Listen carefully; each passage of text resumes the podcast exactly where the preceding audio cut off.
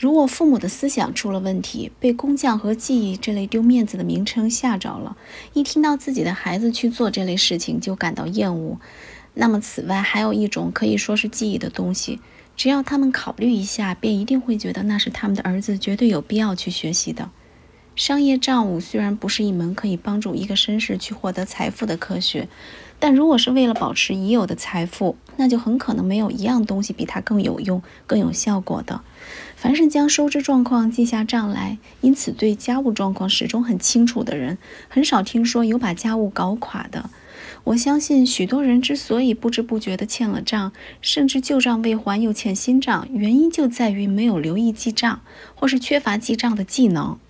因此，我要奉劝一切绅士都去学好商业之账务，不要因为它的名称来自商界，使用者也主要是商人，便认为它不是他们应学的技能。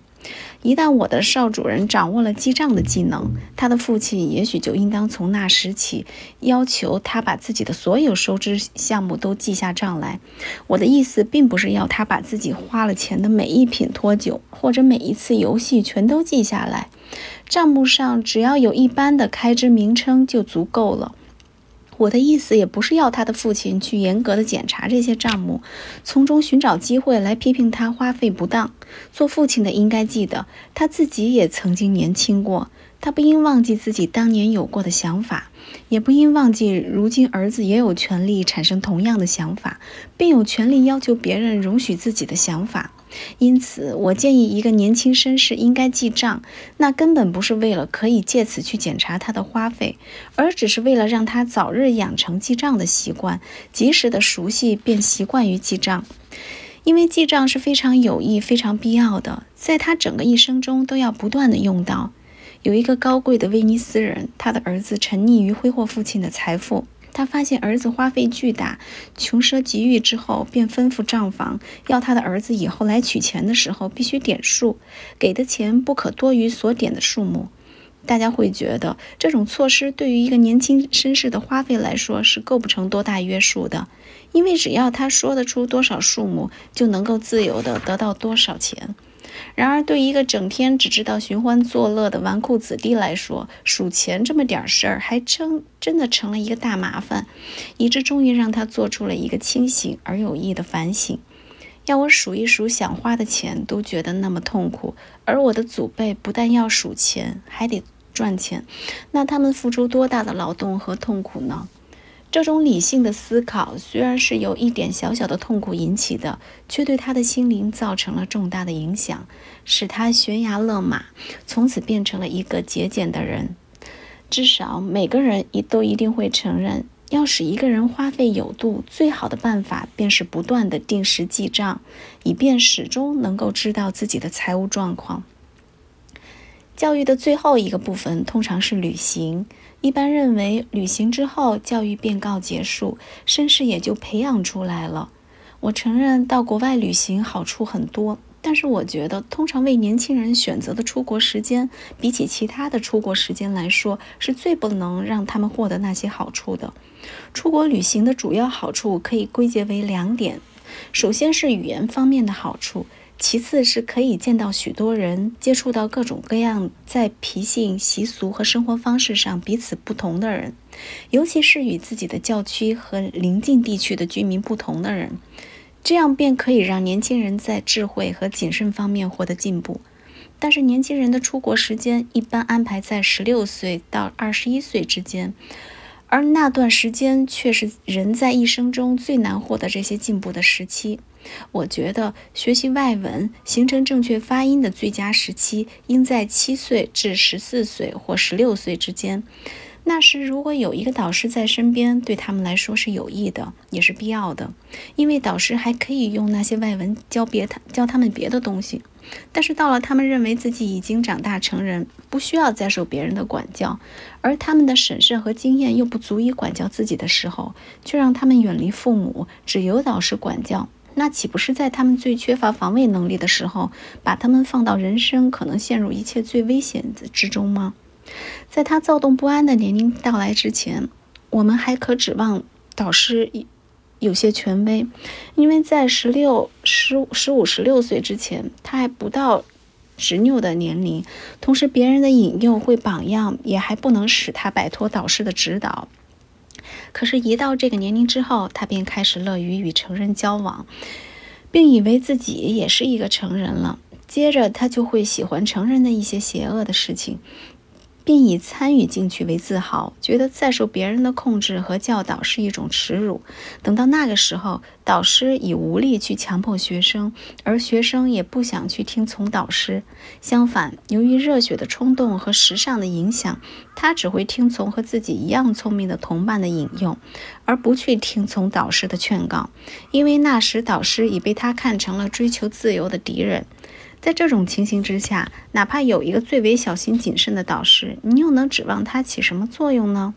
人在自己的一生中，还有什么时候会比他在这个既无经验又不又不易管教的时期最容易陷入歧途呢？这个时期是他一生中最需要父母和朋友监视和权威来对他进行管束的时期。在此之前，人的性情比较柔顺，还没有变得那么执拗，所以比较容易管教。也比较安全，但过了这个时期之后，则一个人已经开始有了一些理性和远见，能够自己照看自己的安全和进步了。因此，我认为一个年轻绅士最适合出国旅行的时间，要么是在他年龄小一些，需要导师照管，也易于管教的时候；要么是在他年龄更大一些，无需导师的时候。那个时候，他已到了能够自我管束的年龄。能够留心去观察他在国外发现的值得注意的东西，以及他回国后可能对他有用的东西了。而且那个时候，他对本国的法律和风尚，以及本国在自然方面和道德方面的优缺点，也已经有了透彻的了解，从而还能因此与国外的人士进行交流，从中获得他所希望得到的知识了。我觉得许多年轻绅士之所以在出国期间没有取得什么进步，原因就在于他们没有按照这个道理来安排出国旅行。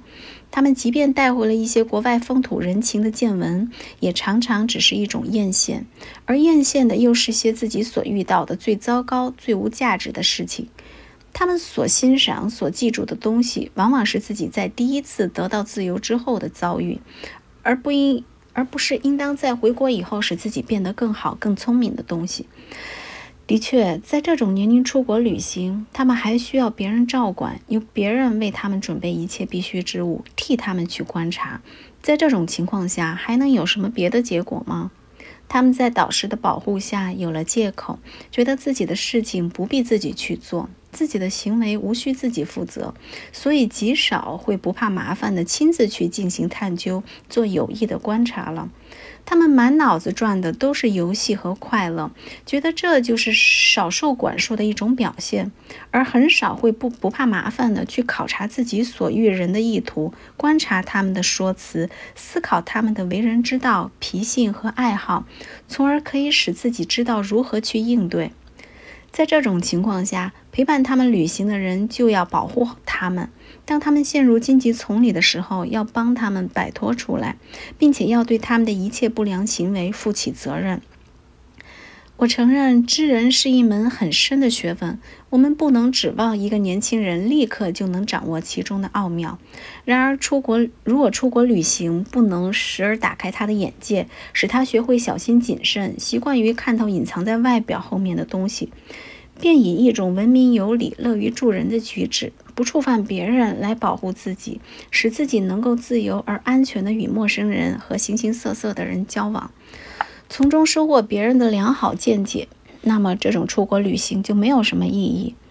一个人到了年成人的年龄，具有成人的思想，并打算通过出国旅行提高自己的人，无论到了什么地方，都可以与当地的上流人士交往，彼此熟悉。这是一个绅士能从旅行中得到的最大益处。可是我要问，在我们这些有导师带领出国旅行的年轻人中，一百个人里面又有几个拜访过任何上流人士呢？至于和这种人士交往，和他们的谈话中学到了那个国家的良好教养，看到了其中值得观察的东西的人，那就更少而又少了。尽管从这种人士那里一天可以学到的东西，比整整一年从一个旅馆闲荡到另一个旅馆所学到的东西还要多，其实这也没有什么可奇怪的。因为德高望重的人是不会轻易与尚需导师照管的男孩子交往的。不过，如果是一个具有成人风度的年轻绅士和异乡游客，又表现出了想要了解当地的习俗、礼仪、法律和政治的愿望，那么他就到处都能得到那些最优秀、最有学问的人的热情帮助和款待。对一个聪明好学的外国人，他们总是乐意接待、给予鼓励并予以支持的。上述道理无论怎样真实，恐怕都改变不了习俗。因为习俗之所以把出国旅行的时间定在人生中那一段最危险的时期，其理由并不在于年轻人的进步着想。年轻人不能在八岁或十岁的时候冒险出国，理由是孩子还小，怕有什么不测。虽然他那时候可能遇到的危险，实际上要比十六岁或十八岁的时候小十倍，